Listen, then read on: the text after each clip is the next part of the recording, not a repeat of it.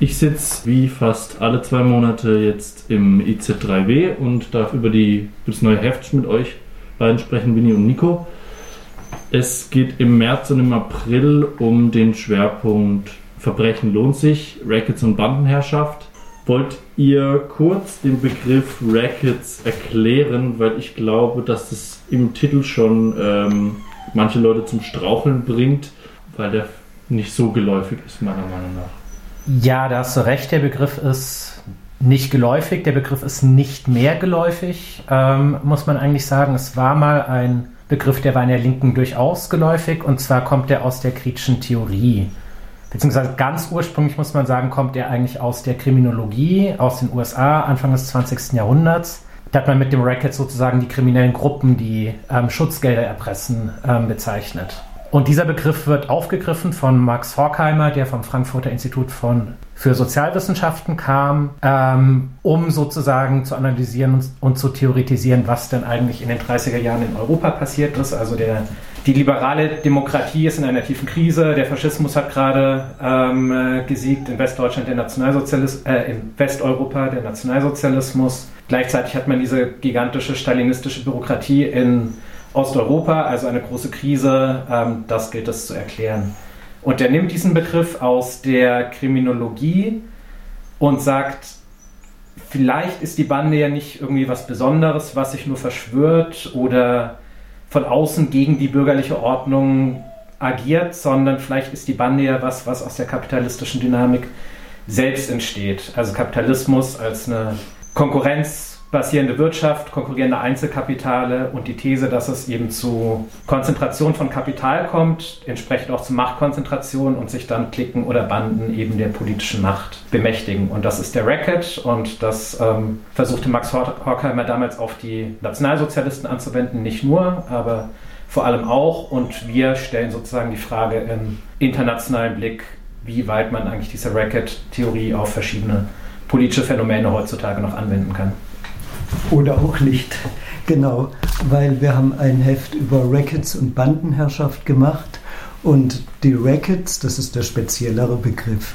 Äh, Im Grunde haben wir auch ein Heft über die organisierte Kriminalität gemacht. Das ist was, äh, was jeder kennt. Also in vielen Ländern gibt es kriminelle Banden, die zum Teil ganze Regionen, Städte, Stadtteile, Milieus beherrschen die da sogar eine eigene Herrschaft aufziehen, die ein wichtiger Teil der Ökonomie geworden sind, die zum Teil Staaten kapern und die äh, gerade für, für die armen Leute oft ein großes Problem darstellen, indem sie ähm, äh, Leute kidnappen, indem sie äh, äh Leute erpressen. Und das äh, gibt äh, zum Beispiel in Mexiko haben wir Artikel und Interviews. Es, es gibt da ähm, eine Ausbreitung dieser Bandenherrschaft. Und da fragen wir uns, wo kommen die her? Und da fragen wir uns, wie wirkt sich das vor Ort aus? Und diese äh, organisierte Kriminalität und ihre Herrschaft ist so ein altbekanntes Thema. Und dann gibt es eben Dinge, die uns auch interessiert haben, nämlich dass es äh, bandenmäßige ähm, äh, Zusammenhänge gibt, die nicht äh, eins zu eins mit Mafia-Organisationen gleichzusetzen sind. Zum Beispiel islamistische Rackets, die äh, in Syrien und Irak äh, während der IS-Herrschaft riesige Gebiete dominiert haben. Da, da, passt die organisierte Kriminalität nicht eins zu eins. Und dann waren wir so dreist, äh, noch äh, Regime wie Ungarn und Polen mit reinzudenken, weil dort auch äh, im Grunde bestimmte Seilschaften versuchen, den Staat zu kapern. Und äh, diese Zusammenhänge kann man nicht einfach so ziehen. Im Einzelfall haben wir gesagt, das muss man auseinanderhalten. In anderen Fällen haben wir gesagt, da gibt es gemeinsame Strukturmerkmale. Ja, spannend. Ihr habt schon den Kosovo ähm, und die Ungarn, also so post-sowjetische ähm, Staatengebilde und Staatengemeinschaften angesprochen. Es geht auch noch ein Blick auf ähm, afrikanische Staaten wie Nigeria. Gibt es Motive abseits dieser Strukturen, also Sachen, die man fast schon als Klassiker der Bandenherrschaften und in dem Fall auch der postkapitalistischen Brackets identifizieren konnte, wo ihr gesagt habt, das ist sehr, sehr oft aufgetaucht.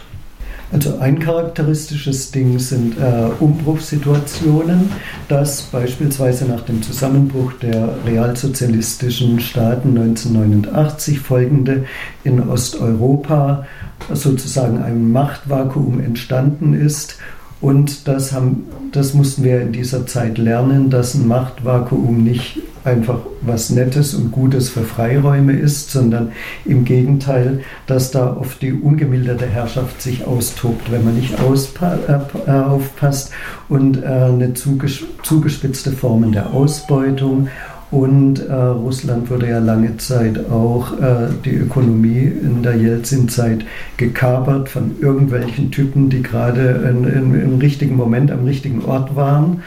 Äh, das ist was, was immer wieder auftaucht. Ne? Äh, auch in Beispiel Nigeria, wenn der Staat seinen Job super schlampig macht und äh, Eliten sich eigentlich nur die Ökonomie anreichern und sich die Taschen vollstopfen, so gut es geht, entsteht einerseits äh, das, äh, das Phänomen der Korruption, das dann allumfassend ist und äh, eine bestimmte äh, Art des Wirtschaftens nach sich zieht, das noch elender ist als die äh, ähm, verregelte äh, ähm, kapitalistische Ausbeutung in, in Mitteleuropa. Ne?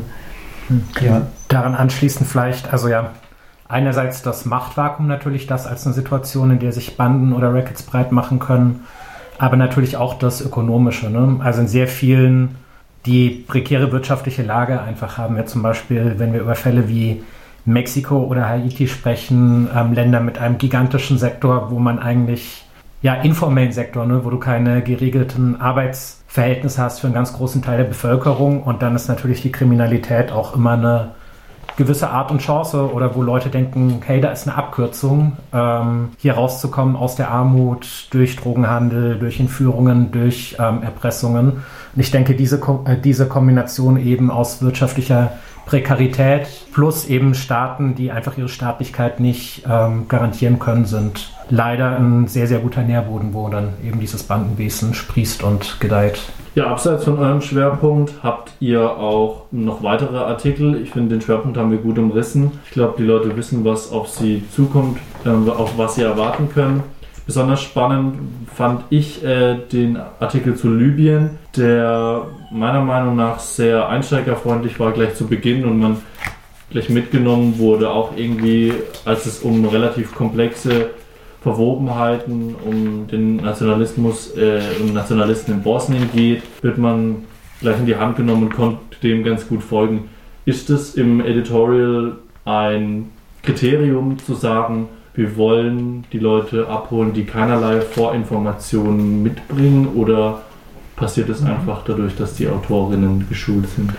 Also wir sind natürlich immer so ein bisschen als IZ3W von unserem redaktionellen Konzept an der Schwelle zwischen Journalismus und ähm, Wissenschaften. Was wir auf keinen Fall machen wollen, ist ein Wissenschaftsplatz sein, wo sich jetzt nur Politikwissenschaftler bedienen können und durch Fußnoten wühlen müssen und so weiter. Das wollen wir durchaus, sagen wir so, es sollte, wenn jemand eine Hausarbeit schreibt oder ähm, sich für ein politikwissenschaftliches Seminar bedienen möchte dort, ähm, kann er, denke ich, bei der IZ3W einen guten inhaltlichen Aufschlag bekommen. Vor allem wollen wir aber eine Publikumszeitschrift sein. Also wir wollen auch für Leute zugänglich sein und erreichbar sein, die sich einfach aus politischem Interesse ähm, informieren wollen, aber das eben ausführlicher, als das zum Beispiel jetzt in der deutschen Tagespresse ähm, so allgemein möglich ist. Ne? Also wir machen zwei Seiten, drei Seiten ähm, zu Artikeln, die dann aber eben nicht ähm, akademisch sind, sondern zugänglich sein sollen von Leuten aber, die durchaus mal einen akademischen Hintergrund haben, die dazu ihre Doktorarbeit zum Beispiel geschrieben haben, aber wir arbeiten es dann entsprechend journalistisch auf, dass es auch attraktiv ist. Ja, Also ich finde schon wichtig, ab und zu auch im eigenen Alltag anzusetzen, einfach in den Alltagsthemen, die da sind. Also im Editorial haben wir zum Beispiel aufgemacht, dass der Tourismus nach Thailand jetzt wieder losgeht, ne? dass äh, die Covid-Begrenzungen in Thailand äh, jetzt äh, gefallen sind. Äh, zum Glück sind auch schön für die Beschäftigten in der Tourismusindustrie dort. Äh, trotzdem haben wir uns gefragt, oh nein, jetzt geht das wieder los, der Tourismus nach Thailand ausgerechnet.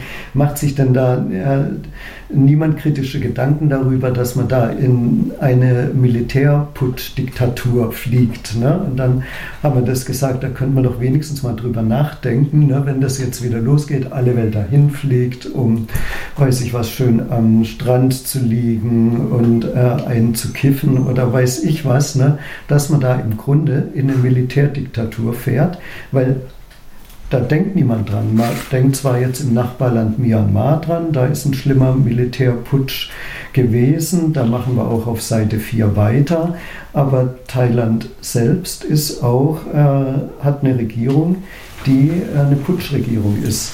Äh, und, und jetzt durch Scheinwahlen äh, legitimiert wurde. Und das finde ich ganz gut, dass, dass man äh, solche Themen auch aufmacht, wo, wo man sich mal an die eigene Nase fasst. Ja, besonders äh, den Alltagsbezug findet man auch, äh, nochmal um auf den Schwerpunkt kurz äh, zurückzukommen, bei dem Aufhänger, da wird ja ein cinematischer Aufhänger gewählt.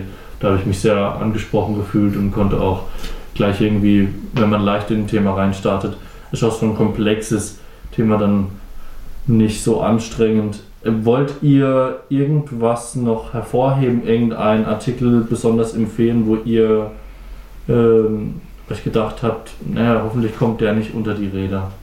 Ach, ich finde gerade die ersten Artikel im, im Inland äh, ziemlich wichtig, weil sie sich alle mit dem Autoritarismus, mit dem globalen Autoritarismus auseinandersetzen. Und jetzt seit einer Woche haben wir äh, das autoritäre Russland, das ein Nachbarland überfallen hat. Äh, wir haben uns der Militärregierung in Myanmar angenommen, der Militärputschregierung in Thailand dem äh, ihren Sezessionismus in Bosnien, wo auch ein äh, autoritärer äh, Landesfürst äh, serbischer Provenienz äh, sich austobt und danach die Niederschlagung der Pressefreiheit in Hongkong gepackt. Das sind alles ein äh, bisschen unschöne defensive Themen, aber das sind einfach die Auseinandersetzungen, die gerade, glaube ich, ganz groß anstehen die autoritären Regime, die jetzt äh, in die Offensive gehen. Und natürlich gehört da eigentlich noch dazu auch ein Hinweis auf die Farbenrevolutionen oder auf ähm, äh, Hintergründe, warum die Autoritären gerade so extrem nervös sind. Ja, was ein anderes Anliegen von uns natürlich ist, ist, dass unser Kulturteil auch immer Beachtung findet und dass der auch ähm, dicker wird. Ähm, das ist was, wo wir hinarbeiten. Ähm, insofern finde ich auch sehr empfehlenswert das Interview mit der ägyptischen Comiczeichnerin Dina Mohamed. Finde ich ein sehr interessantes Interview, gerade auch, weil es so ein bisschen mit Erwartungen bricht.